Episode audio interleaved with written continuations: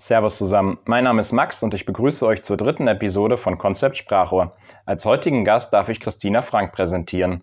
Nach ihrem Jurastudium an der Ludwig-Maximilian-Universität in München war Christina Frank zunächst bei einer großen Kanzlei beschäftigt. Danach schlug sie die Laufbahn als Staatsanwältin ein und arbeitete anschließend als Richterin am Landgericht in München.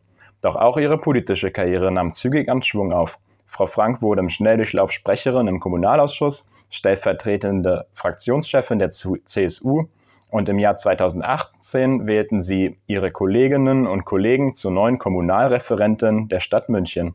Zudem ergab sich die Chance der Oberbürgermeisterkandidatur in München im Jahre 2020. Zum ersten Mal war die CSU bereit, eine Frau als Spitzenkandidatin zu nominieren. Und ich freue mich sehr, Sie heute hier begrüßen zu dürfen. Herzlich willkommen, Christina Frank. Ja, ganz herzlichen Dank. Ich freue mich über das Interesse und ich freue mich auf unser Gespräch. Am 15. März 2020 waren ja die Kommunalwahlen in Bayern und am 29. März dann die Oberbürgermeisterstichwahl in München, die aufgrund der Covid-19-Pandemie als reine Briefwahl stattgefunden hat. Hatten Sie denn die Zeit, ähm, den, Ihren Kommunalwahlkampf und Ihre Oberbürgermeisterkandidatur auszuwerten und nachzubesprechen oder ist all dies aufgrund der aktuellen Situation ausgefallen? Ich glaube, wenn es ausfallen würde, wäre es der Lage der Dinge nicht angemessen. Ich weiß, dass das Leben in vielen Bereichen gerade brach liegt und möglicherweise auch viele den Kopf woanders haben bei ihren ganz persönlichen Sorgen und auch Nöten.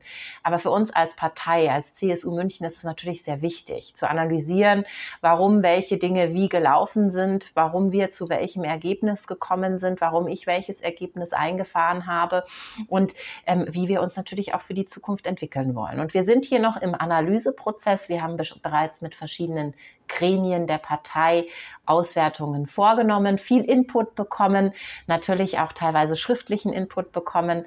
Aber wir machen das Ganze auch so, wie es sich gehört, viel per Videokonferenz in Zeiten wie diesen. Manchmal aber auch, wenn es die Raumgröße und die Personenanzahl zulässt, persönlich, was natürlich auch viel, viel zu kurz kommt häufig.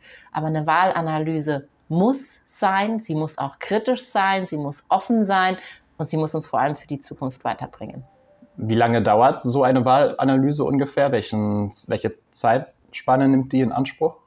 Ich glaube, das ist sehr unterschiedlich und für jeden Kandidaten vermutlich auch unterschiedlich. Die Kommunalwahl war ja nicht nur eine Wahl der Oberbürgermeisterin oder des Oberbürgermeisters, sondern auch für München eine Wahl von 80 Stadträten und für ganz viele Bezirksausschussmitglieder in den 25 Stadtbezirken, die wir haben, auch eine ganz entscheidende Wahl. Und das sind nochmal mehrere hundert, die da zusammenkommen. Und so analysiert natürlich jeder für sich. Ich persönlich habe mir sehr, sehr viel Zeit genommen und ich konnte mir aufgrund der Corona-Pandemie vielleicht auch ein bisschen mehr Zeit nehmen, als ich es normalerweise gekonnt hätte. Ich habe eine sehr umfangreiche Wahlanalyse für mich selber durchgeführt und in den Gremien haben wir mehrstündige Sitzungen jeweils dazu durchgeführt, damit auch jeder zu Wort kommen kann, der gerne auch was loswerden möchte, der einen Verbesserungsvorschlag hat, der aber natürlich auch anmerken möchte, was ihn vielleicht gestört hat. Das klingt auf jeden Fall nach einem umfangreichen und spannenden Prozess. Sie sind ja mit dem Slogan Wieder München werden angetreten. Was bedeutet das für Sie? Ich bin Münchner Kind, ich bin in dieser Stadt geboren, ich bin in der Stadt aufgewachsen und ich nehme sehr, sehr viele Veränderungen an meiner Stadt wahr. Mit Wieder München werden wollten wir zum Ausdruck bringen, dass wir dieses ganz typische Lebensgefühl Münchens gerne wieder mehr verwirklicht sehen würden.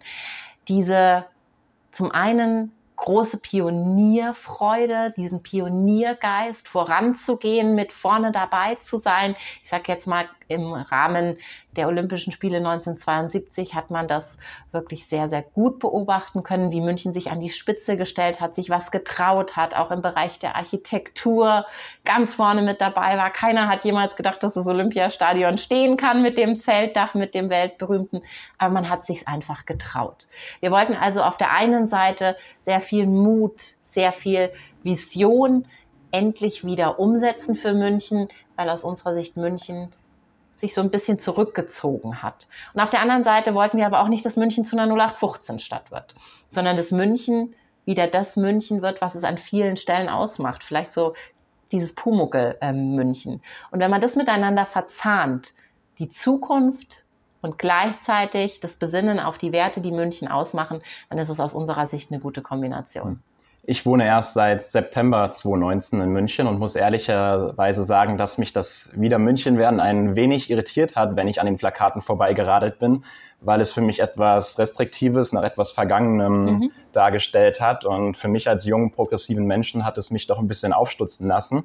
Aber ich glaube, so wie Sie es gerade beschrieben haben, konnten Sie es mir ein Stück weit näher bringen. Ähm ja, und vielleicht ist das auch einer der Punkte, die Sie jetzt ganz zutreffend auch sagen, die wir für unsere Wahlanalyse auch brauchen. Vielleicht ist das genau eines der Gründe, warum das Ergebnis, das wir bekommen haben, so ist, wie es ist. Ähm, weil wir vielleicht in der Kommunikation zu viele Wörter gebraucht haben, um unser eigentliches Programm, unser eigentliches Vorhaben an den Mann zu bringen. Und möglicherweise war da dieser kurze Slogan, der auf drei Worte verkürztes rüberbringen sollte, vielleicht nicht genau der richtige. Ich glaube aber, dass eigentlich das, was wir damit sagen wollten, schon das Richtige war. Vielleicht haben wir es nur nicht gut genug verpackt. Dann haben wir ja gerade Wahlanalyse betrieben. Ein bisschen. Und, ähm, ich glaube, München hat auch riesig viel Potenzial oder muss riesen viel riesengroße Visionen in der nächsten Zeit anwenden können, weil wenn man ja den Demografiebericht des Referats für Stadtplanung liest, ähm, prognostiziert der für 2040 ja 1,8 Millionen Menschen an, an, an Einwohnerzahlen. Das ist ein Zuwachs, Zuwachs von 18 Prozent. Und das in 20 Jahren zu stemmen, das ist ja fast unmöglich. Und deswegen braucht München, glaube ich, wahnsinnig viele Visionen, Startups, was Sie gerade alles angesprochen haben. Und es muss auch zu Veränderungen im Bausystem und in der Wohnungspolitik kommen, weil München platzt jetzt schon aus allen Nähten und von den Mietpreisen ist es auch kaum zu leisten. Und deswegen brauchst es da ziemlich viel. Aber sei es drum, ähm, nochmal um um auf Ihre Tätigkeit zurückzukommen. Sie sind ja seit 2018 Kommunalreferentin. Was genau sind da Ihre Aufgaben als Kommunalreferentin? Mhm. Unter Kommunalreferentin und unter Kommunalreferat kann sich der Münchner in der Regel nichts vorstellen. Deswegen ist es eigentlich auch schon seit langem mein Ziel, das Referat umzubenennen, damit es ein bisschen griffiger wird, damit man weiß, was sich dahinter verbirgt. Wie würden Sie es nennen? Wir haben tatsächlich schon einen Vorschlag in petto, würden ihn allerdings ungern schon nach außen geben, weil es natürlich das Vorrecht des ältesten Rats des Münchner Stadtrats ist, darüber zu befinden. Ähm, aber wir haben ein paar Vorschläge auch abgefragt aus der Bevölkerung. Wir haben das über eine Agentur laufen lassen. Also da gibt es griffigere Vorschläge, aber wie man sich sicher denken kann, in einer Behörde ähm, mhm. wird das jetzt natürlich nicht ähm, der absolut fancy ähm, anglizistische Vorschlag sein, ähm, der jetzt vielleicht von einem freien Unternehmen am Markt so ähm, verwendet werden würde. Ich bin Stadtministerin hier in München, zuständig für ungefähr 2700 Mitarbeiterinnen und Mitarbeiter und habe total unterschiedliche Bereiche bei mir im Haus, was die Arbeit unglaublich spannend macht. Ich habe den Immobilienbereich. Ähm, hier in der Stadt verwalten wir Grundstücke, aber auch weit außerhalb der Stadt in einem ganz großen Radius rund um die Stadt. Wir haben ähm, weiterhin den Bereich der Forstwirtschaft. Wir pflanzen zum Beispiel jetzt jedes Jahr 100.000 Bäume für München, in München und im Umland, um so auch unseren Beitrag gegen den Klimawandel zu leisten. Wir haben die städtische Landwirtschaft bei uns im Haus. Das wissen die meisten gar nicht, dass wir als Stadt tatsächlich noch Bauernhöfe betreiben. Die Ochsen, die es normalerweise in der Ochsenbraterei am Spieß auf der Wiesen gibt, äh, das sind Ochsen, die es normalerweise gut bei uns haben. Nur als ein Beispiel. Wir machen da aber auch sehr viel in Richtung Biodiversität, sehr viel in Richtung Ökolandwirtschaft. Gleichzeitig darf ich den AWM, den Abfallwirtschaftsbetrieb München, noch zu meinem Haus zählen. Also alle, die in Orange unterwegs sind, aber natürlich auch alle, die das entsprechend verwalten. Und auch hier richten wir unseren Fokus eigentlich weniger auf die Entsorgung. Klar, das ist das Tagesgeschäft, das müssen wir auch machen. Jeder möchte, dass seine Mülltonne regelmäßig geleert wird. Wir möchten aber vor allem eins. Wir möchten, wenn es geht, die Mülltonne weniger regelmäßig leeren müssen. Und deswegen beschäftigen wir uns ganz stark mit Müllvermeidung. Der beste Müll ist nämlich der, der gar nicht erst entsteht. Und last but not least, einer der schönsten Bereiche, auch die Markthallen München. Sämtliche Märkte in München, angefangen vom Viktualienmarkt bis hin zum Wochenmarkt direkt vor der Haustür, sind hier im Kommunalreferat angesiedelt. Also man hat wirklich so einen kompletten Blumenstrauß der Dinge, die das ähm, Arbeiten sehr, sehr spannend und sehr abwechslungsreich machen. Hm, das klingt wirklich nach einem sehr riesengroß, nach einem sehr großen Bereich. Ähm, mich hat das sehr gewundert, dass es in München keine gelben Säcke gibt. Mhm. Ich war mal auf der Suche nach gelben Säcken, weil ich das halt so kenne. Wo Aber sind Sie her? Darf ich das fragen? Aus Berlin. Okay. Aber Ich habe sie nicht gefunden, bis heute nicht. Aber so viel dazu. Ähm, vielleicht nochmal, können Sie kurz skizzieren, wie sich jetzt Ihre Arbeit als ähm, Kommunalreferentin und Stadtministerin durch die Corona-Ausnahmesituation verändert hat. Sie haben es ja vorhin schon angesprochen, viele Meetings, Treffen wurden natürlich auf Telefonkonferenzen oder Videokonferenzen umgelegt, aber wie hat sich der praktische, hat sich was im praktischen Arbeitsbereich verändert? Es hat sich sehr, sehr viel verändert. Es hat sich natürlich der Kontakt zu meinen Kolleginnen und Kollegen verändert. Ähm, es hat sich aber auch in den Bereichen selbst vieles wirklich diametral verändert. Während wir zum Beispiel mit Blick auf die Gastroszene in München. Ähm, und wir haben auch selber viele Räumlichkeiten an Bars, Gaststätten und so weiter vergeben von Seiten der Stadt, während die Gastroszene in München sehr, sehr gut gelaufen ist und wir uns quasi klar sein konnten, dass wir monatlich unsere Mietzinsen bekommen, unsere Pachteinnahmen bekommen, war das von einem Tag auf den anderen nicht mehr so. Wir haben sehr viele Stundungsanträge bekommen, Erlassanträge bekommen, so dass ich auch in den Münchner Stadtrat dann eine Beschlussvorlage eingebracht habe, wonach wir von Seiten der Stadt zunächst mal alle Mieten für unsere Mieter in Gewerbeimmobilien gestundet haben. Mhm. Also erstmal eine große Liquiditätsmöglichkeit für unsere Nutzer geschaffen haben. Und in Härtefällen sind wir jetzt auch in der Lage, aufgrund meines Vorschlags auf Mietzinsen oder Pachten gänzlich zu verzichten. Das ist aber nur ein Bereich und das zieht sich aber durch alle Bereiche durch. Und ich habe vorhin gesagt, gerade die Markthallen gehen bis zum Wochenmarkt vor der Haustür. Wir mussten alle Wochenmärkte umsortieren, damit wir den Mindestabstand halten können. Wir mussten teilweise Wochenmärkte erstmal schließen, weil wir noch Straßen dazu nehmen mussten, um überhaupt die Möglichkeit zu haben, den Mindestabstand zu garantieren. Wir kämpfen jeden Tag aufs Neue mit Änderungen der Infektionsschutzverordnung, weil jetzt dann plötzlich doch eine Maskenpflicht drin stand, die gestern noch nicht drin stand. Ähm, und so haben wir wirklich jeden Tag völlig neue Erfahrungen, die wir machen, ähm, stoßen auf neue Ängste und Sorgen, merken aber auch, dass in den letzten Tagen das Ganze sich etwas mehr einspielt. Das ist eine völlige Ausnahmesituation für alle, für den Einzelnen, für die Politik, für hm. die Stadtgesellschaft insgesamt, für uns natürlich auch als Behörde. Der Arbeitsalltag ist wirklich zu 180 Grad anders, als er normalerweise wäre und erfordert auch teilweise großen Mut, großes Zupacken und teilweise auch sehr schnelle Entscheidungen. Hm. Ähm, stehen Sie eigentlich im Austausch mit der Landesregierung und mit Herrn Ministerpräsidenten Söder? Wie kann man sich da die Zusammenarbeit auf Landes- und Kommunenebene vorstellen? Ja, also es gibt natürlich eine sehr, sehr gute Zusammenarbeit der Landeshauptstadt München mit der bayerischen Landesregierung, die sich auch im Rahmen der Corona-Pandemie intensiviert hat, was ich sehr, sehr begrüße. Das bin nicht nur ich, der im Austausch steht, natürlich mit der Landesregierung. Das sind die verschiedenen Bereiche. Das ist das Referat für Umwelt und Gesundheit, das hier ja federführend dafür ist, dass in München die Corona-Pandemie so weit als möglich auch abgeflacht werden kann. Das ist der Oberbürgermeister natürlich. Das sind aber auch andere betroffene Bereiche Bereiche wie zum Beispiel das Referat für Arbeit und Wirtschaft, als es um die Absage der Wiesen ging. Ähm, und so ähm, hat jeder aber auch seinen ganz bestimmten Ansprechpartner. Ich habe einen kurzen Draht in die Staatsregierung, auch in die Staatskanzlei, was natürlich daran liegt, dass man sich kennt und schätzt. Ähm, wir haben die Möglichkeit, auf kurzem Wege miteinander zu kommunizieren und das gerade in Zeiten wie diesen wirklich essentiell, aber auch wirklich gut das denke ich auch, dass die Zusammenarbeit wichtiger denn jemals zuvor ist, weil man einfach auf, auf diese neue und noch nie davor dagewesene Situation flexibel reagieren muss. Und da ist der enge Austausch natürlich wichtig. Die Absage der Wiesen wollte ich eigentlich nicht ansprechen, weil ich glaube, sonst hätten wir äh, für den Rest des Gespräches schlechte Laune gehabt. Deswegen wechsle ich jetzt schnell das Thema. Ähm, gestern hat ja der Stadtrat beschlossen, sogenannte Fahrrad-Pop-up-Wege an fünf Stellen in München zu installieren. Was genau kann man sich unter Pop-up-Fahrradwegen vorstellen? Was halten Sie davon und wie sind Sie in so einen Entscheidungsprozess mit eingebunden? Pop-up-Radelwege sind letztlich Radelwege, die aufploppen, ähm, die also keine größeren Umbauten erfordern, sondern die, indem man Hütchen zum Beispiel auf die Straße stellt, einfach abmarkiert werden oder indem man möglicherweise auch den Belag anders einfärbt.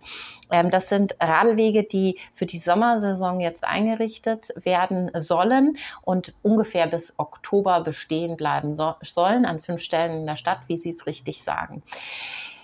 Das Verfahren halte ich ähm, für durchaus bedenklich an der einen oder anderen Stelle.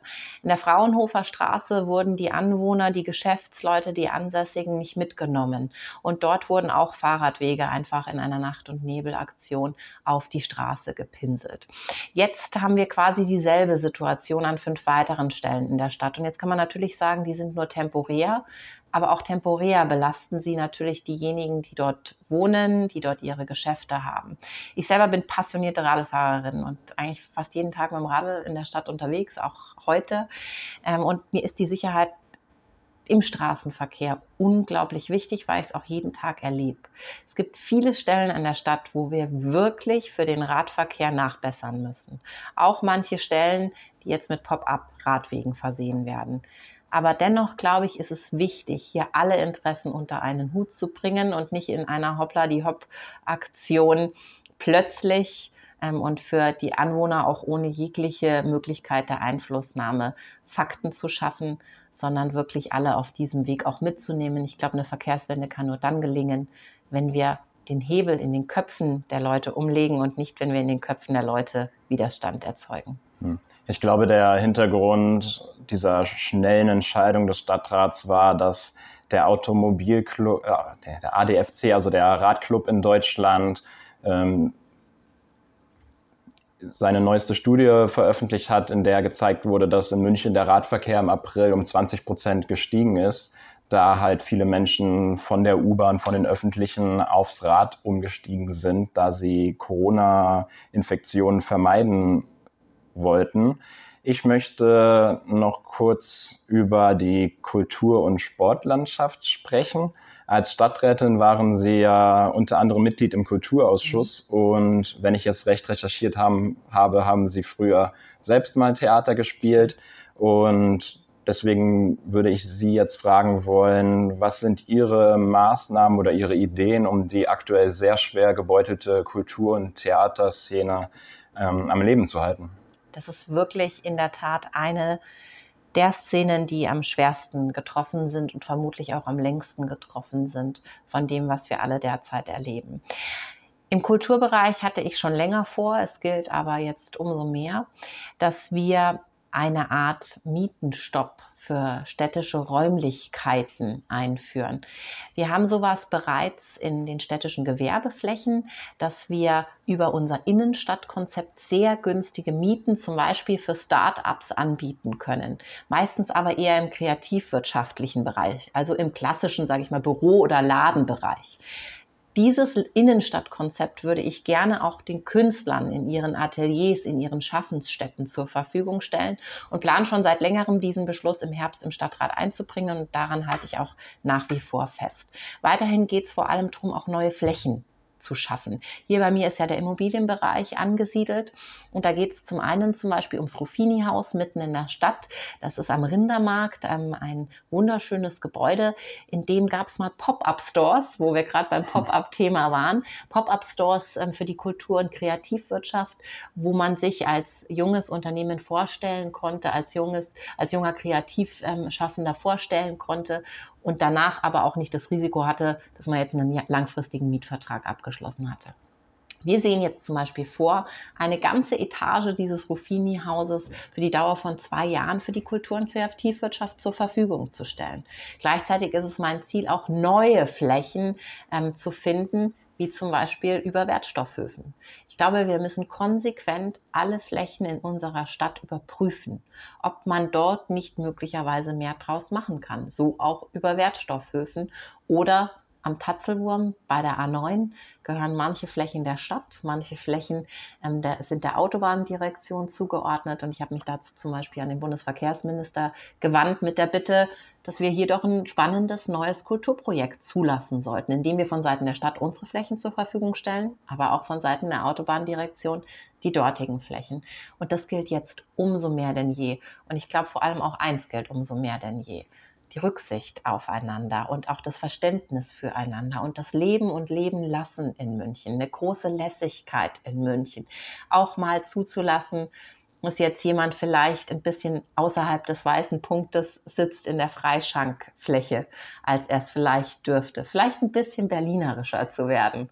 Und dieses, diese Lässigkeit, die müssen wir, glaube ich, von Seiten der Stadt auch ein bisschen mit befördern, weil davon eine unglaublich große Kreativität ausgeht. Hat denn unser Herr Verkehrsminister Scheuer schon reagiert auf Ihren Vorschlag? Ja, die Autobahndirektion hat mir tatsächlich schon zurückgeschrieben ähm, und hat mir auch geschrieben, dass sie sich das grundsätzlich vorstellen kann, dass verschiedene Hürden natürlich bestehen, weil man natürlich, wenn die Autobahn saniert werden muss, weiterhin die Möglichkeit haben muss, das Grundstück zu nutzen, Verkehrssicherungspflichten nicht ganz unkritisch sind. Die haben mir aber jetzt ähm, eine Prüfung zugesichert und das finde ich schon mal gut, dass innerhalb von ganz wenigen Wochen da auch eine Antwort aufgeschlagen ist. Und da werde ich aber auch dranbleiben. Das klingt auf jeden Fall so, dass Sie sehr viele Ideen haben und man kann nur hoffen, dass die Kultur- und Theaterszene ihre Vielseitigkeit beibehalten kann. Ähm, noch zum Thema Fußball möchte ich, das Thema Fußball möchte ich noch kurz anreißen. Herr Oberbürgermeister Reiter hat ja heute mitgeteilt, dass eine Meisterfeier des FC Bayern auf dem Marienplatz dieses Jahr ausfallen muss. Ähm, rechnerisch ist der FC Bayern noch nicht Meister, aber ich glaube, ich kann Ihnen schon als Bayern München-Fan gratulieren zur, Meistersch zur Meisterschale. Mm, Sie sind ja auch regelmäßige oder waren regelmäßige Besucherin der Südkurve in der Allianz Arena und haben Sie eine Meinung zum Restart der Fußball-Bundesliga? Ja, da schlagen tatsächlich zwei Herzen in meiner Brust. Einmal der leidenschaftliche Fußballfan, der in der Südkurve gern jubelt oder auch gerne mal heult ähm, und schreit und singt und sich freut oder auch mal eben nicht freut. Auf der anderen Seite schlägt in mir auch das Herz einer Politikerin, die viele, viele Gespräche dazu führt und die bei vielen Menschen Unverständnis sieht und wahrnimmt die selbst noch sehr stark in ihrer persönlichen Lebensführung betroffen sind und die dann ohne vielleicht das genauer zu hinterfragen, sehr, sehr schnell auf den Restart schimpfen.